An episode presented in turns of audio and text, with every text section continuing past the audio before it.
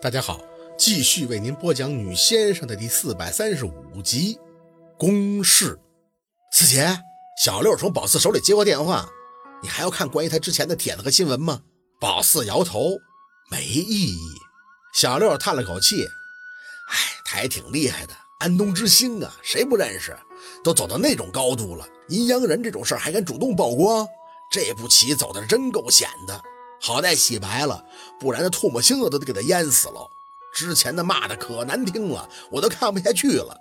人是主观的，当一个男人和女人打架，先且不论对错，只要看到女人会本能的向着那个女人，而男人也会本能的向着男人。换而言之，马蛟龙这事儿一出，宝四站在阴阳师的角度，甭说这些和他的缘分，就是没有缘分，也会向着他的。小六亦然，这也是一种很微妙的心理反应，嘴里轻轻的念叨：“荆棘丛中下足意，明月帘下转身难呀。”小六愣了愣，什么意思？长吁出口气，宝四看着窗外的小雨，哎，马蛟龙能跨出这步，我佩服。哪个先生不需要渡劫呀？宝四一直羡慕他走得高，走得快，但承受的也一定很多。这一天与他来说，或早或晚，他们俩的结束不同。宝四能做的就是尊重他的选择，也期冀着他的东山再起。想到师叔，宝四微微的笑了笑：“会的，不管他遭遇过什么，他都一定会挺过来的。”次日一早，雨已停歇，云层有些厚重。阳光穿透出来，淡淡的洒出薄光，天儿还算不错，空气略微的潮湿，不冷不热。宝四买了一件更适合进山的冲锋衣换上，准备妥当了，就带着小六出了门。休息了一晚，小六的胳膊算是恢复了一点，很自然的就揽过了开车的任务，一晚上都没怎么睡。见宝四放下和大叔接下碰头的手机，就顶着一双有些浮肿的眼看向宝四：“四姐会顺利吗？你说呢？”扔给他三个字儿。眼睛还盯着后边跟着他们的车，这方向是朝着村寨开的。越往里走，人烟越是稀少，路也不怎么好，有车一直跟着，真的很容易暴露。我相信你。小六扯了一下嘴角，手还是不自觉地摸了摸自己的后脖子，那儿有昨天晚上给他用针刺出的一个护字，用血开光给他护体。上山那宝四没事可是那婆子是玩阴的，保不齐什么时候就放出东西咬人一口。这防守工作必须得做好。小薛姑娘开到了一片林子口，远远的就看到了已经等在那里的大叔。不得不说，这地儿真是美极了。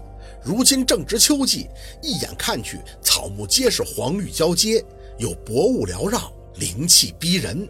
远处处于山下的村寨更是依山而势，隐约的就能看到错落的民宅以及大片的梯田。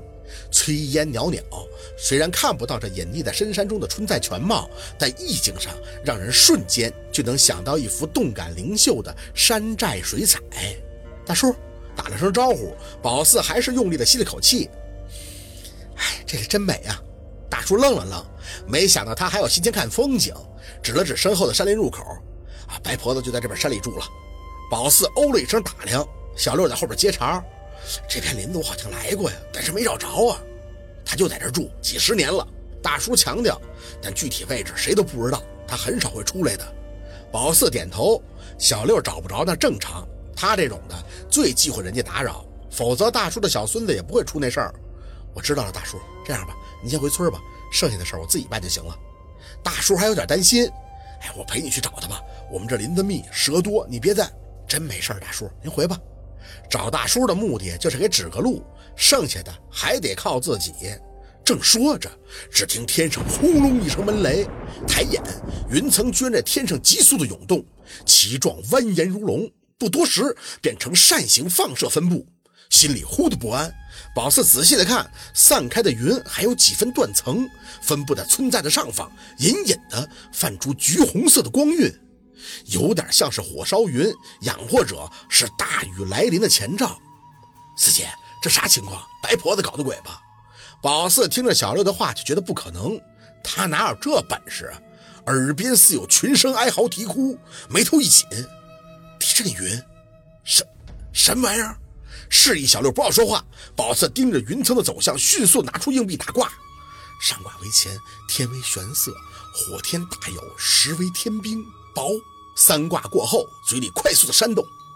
下卦为坎，坎水相克，数字取一，心里越发的难受。猛地看见大叔，一天。大叔被宝四的反应吓了一跳，什什么一天呀？二十四小时，也就是今晚。上前就扯住大叔的胳膊，大叔，您是村干部对吗？大叔点头，呃，是啊，怎么了？宝四深吸了口气，指了指着不正常的天象，你们村寨以前是不是常有地震发生啊？地震？大叔皱了下眉，不过还是点头。啊啊，我们这儿的山貌好似处于地震带的末端，前几年发生过大地震，我们都有震感。不过这两年已经改造了大面积的梯田，种树预防了。怎么，你看出什么了吗？说着，他也抬头看看天，这天儿刚才还好好的呀，怎么说不对就不对了？宝四没有办法百分之百确定是地震，乾为天风，坎为水雷，结合耳边会听到哭声，那就一定是有天灾需要避祸的。大叔。如果你要信我，今天晚上日落之前就让村里所有的人暂时都从村里搬出来。具体的我没有办法给你解释，或许是大雨，阳或者是地震。如果按我说的办，这劫难就可以避过。日落之前，大叔有些哑然。我们寨子留守的都是老人跟孩子呀，五六十户人家呢。宝四握紧他的手。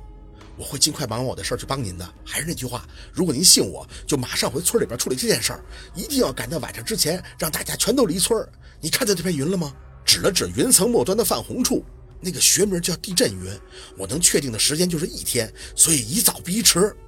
感受到了，这就说明这件事儿他可以帮忙。上苍都是有好生之德的，否则一些严重的天灾，用他姥姥的话讲，就是佛祖也要流泪。真正的天要渡劫，那谁能插手啊？大叔许是被宝四严肃的表情给震慑到了，喉咙抽动了一下，就点头。那小薛姑娘，我就是看我孙子也信你啊！我现在回寨子，以前我们躲余震也集体出过村寨，这件事儿我马上就去办。有句话叫“宁可信其有，不可信其无”，大概指的就是大叔现在的心理状态。况且这天象的确不正常，怎么能坐以待毙呀？大叔上了车，还把头探出来看着宝四。小薛姑娘，你进山真不用帮忙吗？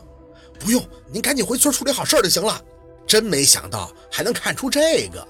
目送着大叔的车朝着村寨方向开去，旁边的小六扯了一下宝四的胳膊：“四姐，你真的要看出地震了啊？这玩意儿也能看出来？